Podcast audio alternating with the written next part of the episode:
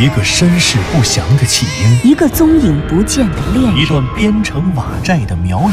一场密室逃脱的好梦。身世就是一个密室，时间、宇宙也都是密室。既然逃出去了，就别再回来，再回来。请听长篇小说《望山没有风向》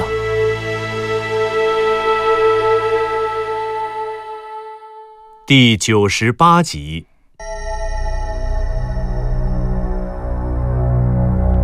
向南风、湘西谷主和藤原佐和子三次夜探雍家坟的地下驼宫，依靠湘西谷主对日令残卷的破译，他们有史以来第一次真正的接近了苗国失落的精神世界。在向南风的提示下，湘西谷主想到了花苗老古婆说起的那个久远的传说，关于风铃谷和双生门的传说。嗯，师兄，嗯，巫蛊术密不外传，占星术也是密不外传。可为什么这么多年过去了，巫蛊术至今仍然有传人，可占星术却失传了呢？哎呀，左和子，你这个问题问得好，我是认真想过它的。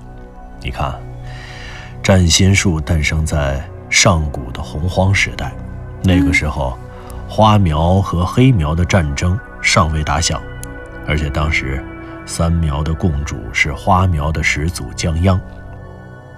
我想那个时候，花苗的领地一定幅员辽阔，两个花苗的苗寨之间很可能隔着万水千山。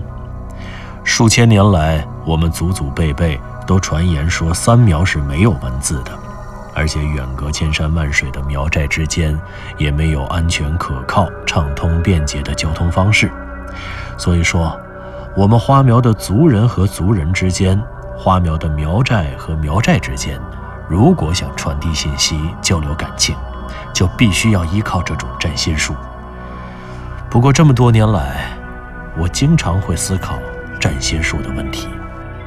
你在想占星术不是占星术，而是一种文字？坐在对面的向南风此刻忽然接了这样一句话，令湘西谷主瞬间眼前一亮。没错，你说的一点都不错，我就是这么想的。不是，什么意思呀？你们俩在说什么呢？左和子有些莫名其妙，向南风和湘西谷主的对话令他感觉太过跳跃了。他一时没有明白他们究竟在说些什么，怎么就从花苗古老失传的占仙术跳到了一种文字上面？这个时候，湘西谷主接着说道：“南风，我和你想的一样，我一直觉得，或许花苗曾经存在过一种文字，或者说。”是一种尚不成熟的文字系统，它可能还不够发达，类似于一些简单的视觉符号，或者是契刻符号的发展阶段。而且，另外有一点很重要，就是这种所谓的文字，在尚未失传的时代，肯定只被极少数人掌握。祭司，古婆，对，就是古婆，只有花苗的古婆。才会写这些字，才认识这些字，而这些所谓的文字，就是蛊婆和蛊婆之间在苗寨中、在部族里传递信息的媒介。而之所以传说中会有什么将意念藏到水里，通过水的循环实现与世界各个角落的沟通，我想也很可能是对当时信息传递方式的一种夸大和臆造。哦，师兄。我明白了，你是说，当时之所以会在溪水边、在泉水边设立祭坛，然后传递信息，很可能是说，当时的不同苗寨之间是依靠水路联系，把文字刻在石头上或者是木头上，然后通过坐船传递这些木头或者石头，从而传递信息。而建立在水边的祭坛。实际上可以理解成花苗最古老的邮局。嗯，对，就是这个意思。我想当时这种所谓的文字，很可能是刻在木头而非石头上面。否则，我作为我们这一支花苗最后的古婆，如果真有这样往来的信件，历代的古婆应该没有道理将它们全部销毁。如果这样的话，我应该是见过的。可现在我什么都没见过，这说明这些东西肯定是自己自然损坏了，自然消失了。如果是刻在石头上的，那是不会损坏的，很可能是木头或者其他什么东西，要不是写在树皮上，写在兽皮上，也说不准。我明白了，其实一切的传说都会有它荒诞的一面，可是越过这层荒诞，它很可能暗示着某种隐匿的、客观存在的历史现象。只是由于时间的久远，历史的亲历者早就不在了。后来的人在口口相传的过程中，为了添加历史的戏剧性，使历史故事听起来更加精彩，所以就把真实客观的历史加入了主观的因素，进行了一个文学化的加工。所以很多的真实历史就演变成了一段段荒诞的传说。左和子激情洋溢地发表了一长段感想，仿佛。一下才明白湘西谷主和向南风所说何事，便立刻把所有东西融会贯通，并且形成了先进的科学理论。这个时候，一直不说太多话的向南风忽然欣慰地朝左和子鼓掌，一副充分鼓励的样子。然后他便朝湘西谷主说道：“哎，湘西谷主，其实你刚刚一提到占星术是占卜术，我一下就想到了水书，你知道吗？什么？”你，也知道水书？什么水书啊？你们说的，是一本书吗？不，水书不是书，而是……嗯。向南风伸出手，用力地揉搓着自己的眉头。水田、雨林、木楼、迁徙、高山和悠远的传说。向南风放下了手，凝望着左和子困惑的双眼，平静地说道。水书，那是一个与三苗很像、与苗国很近的民族，他们有一种文字传承至今，那文字的名字就叫水书。水书，水书的创造者和使用者是中国南方的少数民族水族。相传，发明水书的人叫陆夺公。一年前。向南风曾经跟随纪录片《水书》的摄制组前往贵州省的独山县，在水岩乡的水东村，他们采录到了世代居住在那里的水族和布依族人用当地的水语、布依语吟唱的乡间民谣。据说那是一首相当古老的民谣了。民谣的内容如果翻译成汉语，就是说：有个老人叫陆铎。四季居住山洞中，青石板上造文字，造得文字测吉凶。所有良辰全送人，等到自己造房时，书上已无好日子，无奈只好住洞中。若问深洞在哪里，就在水沿和水东。可事实上，历史上水书真正的诞生与发展，远比传说来的艰辛。它的形成很可能要上溯到与甲骨文形成同时期的殷商时代。水书是水族的文字，今天的水族主要居住在贵州的南部和东南部地区，而历史上水族的祖源究竟在哪里，却没有人能够说得清楚。有人说他们来自江南，从江西一路向西，逆水而上；也有人说他们是西北最原始的部族低羌的后代，他们随亚热带的南移不断南迁，最终来到了云贵高原的密林深处。而水族人逐水而居，无论他们的祖源在哪里，但其迁徙的途径均为水路，这也就使得水族的文化与原始信仰。同样与水息息相关，血脉相融。而笃信鬼神、拥有发达虔诚的原始宗教信仰的水族先祖，为了记录占卜日期和方位，记录吉凶兆象，逐渐形成了一套完整的文字体系，也就是水书。在水族中，水书的使用其实非常有限，因为水书的使用者很少，只有很少的男性族人能够看得懂水书，会使用水书。这些人便是被称作鬼师的水族祭司。在水族的族群里，鬼师的地位格外崇高，为族人所崇拜。水书就是鬼师祖传的极为珍贵的宝物，只传男不传女，而且一定不会传授给外人。水书就是靠一代又一代的鬼师，通过口传、手抄的形式流传数千年，直到今天。而水族鬼师崇拜的一切活动，不论是判定事情的吉凶、认定鬼魅作祟，还是驱鬼送鬼、攘灾祈福的巫术仪式，均由鬼师从水书中查找依据。因此，在水族鬼师崇拜的一切活动中，必须通过鬼师。使用水书来作为媒介才能发挥，所以水族巫文化的鬼神崇拜现象中，如果说水书是一部教科书，那么鬼师则是教师。鬼师与水书的结合是维系水族原始宗教信仰、鬼神世界的纽带，是巫文化传承至今的精神支撑。他们共同维系着水族的文化与水族不为人知的。隐秘世界，所以说这水书就是水族祭司，也就是鬼师为了占卜而发明的文字。而且，水族真的与湘西谷主你说的花苗非常类似吧？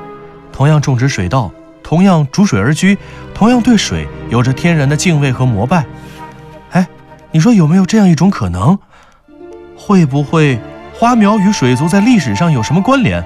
比如你说的花苗占仙术。会不会是和水族学的？要么是水族和花苗学的。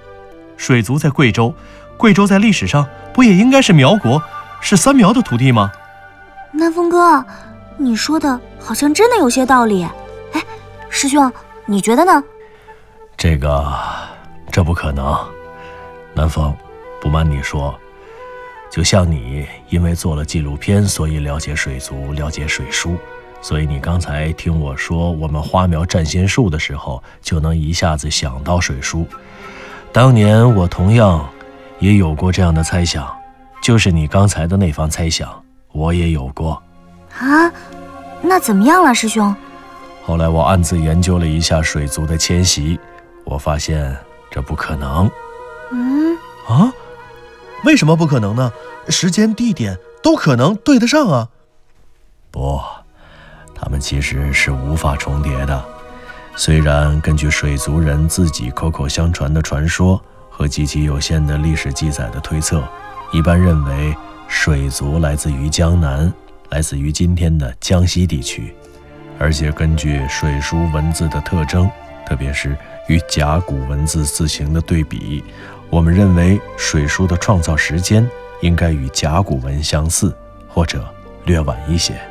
哎，师兄，那不就对上了吗？不，实际上，时间是对应的，可地点却不对。水族不是从江南来的，而是从西北来的。他们是低羌的后代，也就是说，在苗国鼎盛的时代，在江央作为三苗共主的时代之前，水族还根本没有形成，而他们的祖先低羌。那时候还在河西走廊，在甘肃，所以说盛时时的花苗与水族，无论是时间还是地域上，都不可能存在交集。或许他们唯一相似的地方就是，他们都抱有对水这一伟大的自然力量的虔诚信仰。不过有一点，湘西谷主说到这里时，朝向南风伸出了大拇指。南风说的对。水族和水书的历史，从另一个侧面印证了花苗占星术的实质和它存在的方式，那就是一种类似于文字的记事法，也恰恰是通过它，我们滇藏花苗在江央驱逐、远离苗国之后，还能了解苗国发生的事情，并且同样是因为它，我才知道了那个传说。传说，师兄，你说的传说是风铃谷的传说？向南风和左和子的眼神瞬间集中在了湘西谷主的脸上，他们目光凝重地注视着他，目不转睛。对，你们说的没错，风铃谷，苗国的第十二只巫蛊。第十二只巫蛊？对，以前我和你们说过，在盘户背叛江央统治之前，我们这个花苗苗寨的族长，因为在对外战争时。违反江央的军令，被江央驱逐。后来，我们的祖先一路艰辛，不断向西南方迁徙，最后一直迁徙到了滇藏的深山当中，在那里重新定居，安身立命。不过，这一路的迁徙，我们付出了惨痛的代价：疾病、与周围部族的战争、饥饿等等。等到达滇藏深山中的时候，族众死亡的已经十之八九了，到最后活下来的就只有几十户人家。后来我们这一支花苗在深山中繁衍，过着与世隔绝的生活。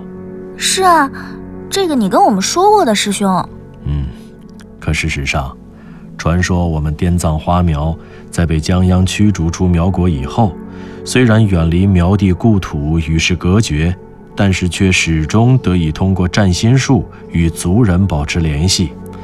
然而，到了大概一万年以前，盘户率领黑苗族众以某种极为卑劣的方式发动叛变，囚禁了江央，并且开始四处屠杀花苗族众。我们苗寨的古婆通过占心术知道了同胞被屠杀的惨剧，便在古婆的召唤下。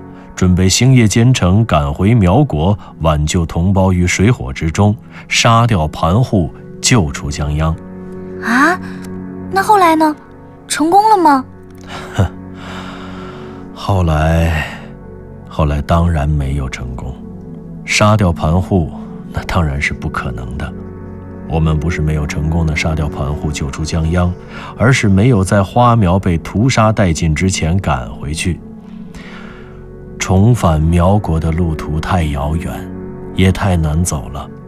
传说我们的古婆和族众在刚刚上路时，还可以通过占心术与苗国里上百个花苗苗寨取得联系。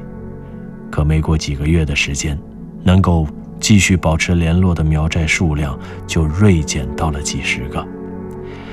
等到又往前走了几个月，我们得知。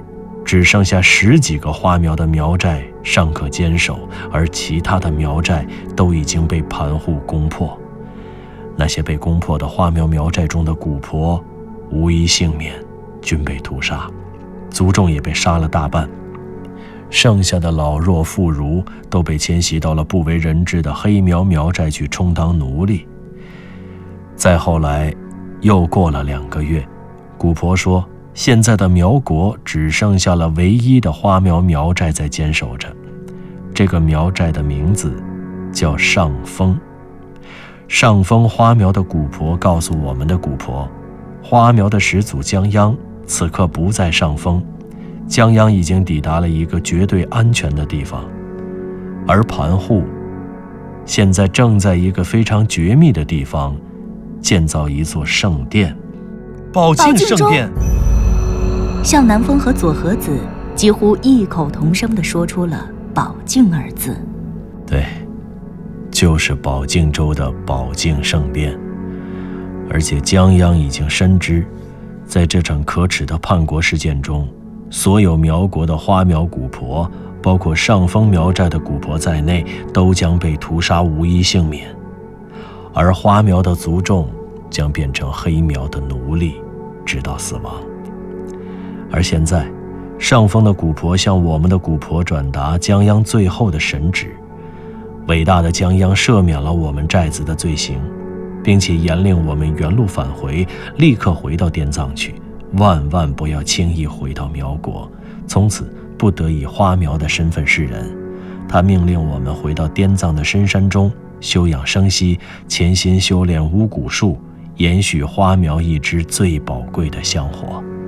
师兄，那江央呢？江央自己不是没有死吗？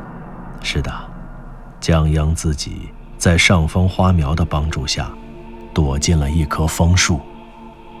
躲进了枫树？上风，枫树，枫林谷。向南风的眼前陆续浮现出了这样的三个词。湘西谷主并没有介绍过上峰苗寨的“峰”枫林谷的“峰”究竟是哪个字，可是向南风仅凭直觉就将他们联系在了一起。难道他们之间有着什么特殊的关联吗？这个时候，湘西谷主点了点头，继续说道：“自那以后，花苗的占心术便彻底成为了一个传说。”因为上峰苗寨在发出了江央最后的神旨后，便再无音讯，可以想见，他们一定是血战到底，并且被彻底屠杀了。而我们的古婆含恨执行了江央最后的一道命令，踏上了西归滇藏的路。路上，我们的先祖又一次经历了九死一生的艰难险阻，最终在三年之后。在一个叫亥的古婆的带领下，我们才辗转再次返回滇藏苗寨。亥给寨子里的同胞带来了江央这道最后的命令。从那时起，我们滇藏花苗一支隐秘深山，这一归隐便是数千年。我们足不出寨，更不敢轻易返回苗国。然而这数千年来，在深山中，我们没有忘记。要找黑苗复仇，因此我们始终恪守着江央的最后一道神旨，悉心修炼巫蛊术，延续花苗一脉的香火巫术。江阳曾传授花苗族种十一种巫蛊术，它们分别是蛇蛊、金蚕蛊、灭片蛊、石头蛊、泥鳅蛊、众害神、干蛊、种蛊、颠蛊、引蛇蛊和生蛇蛊。而我们滇藏花苗一脉历代的每一位古婆都能精通这十一种巫蛊，为的，就是有朝一日恢复实力，找盘户复仇。哎，师兄，我打断你一下，你刚刚说了十一种巫蛊，是世界只有这十一种巫蛊吗？那你跟我们说的那个传说中的……嗯，左和子的话没有说完。其实他所问的也同样是向南风感到困惑的。那传说中的风铃谷呢？这个时候，湘西谷主摆了摆手，然后说道：“对，可也不对。花苗的古婆以这十一种巫蛊名扬天下，这是苗国尽人皆知的事情。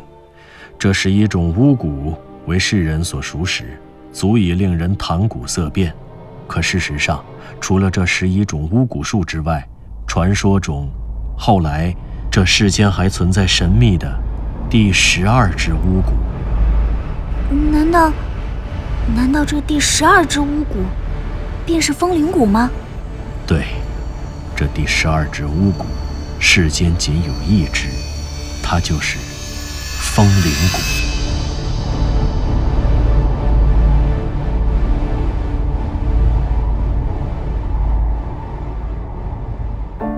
您刚刚听到的是长篇小说《望山没有南方向》，作者刘迪川，演播杨静、田龙，配乐合成李晓东、杨琛，制作人李晓东，监制全胜。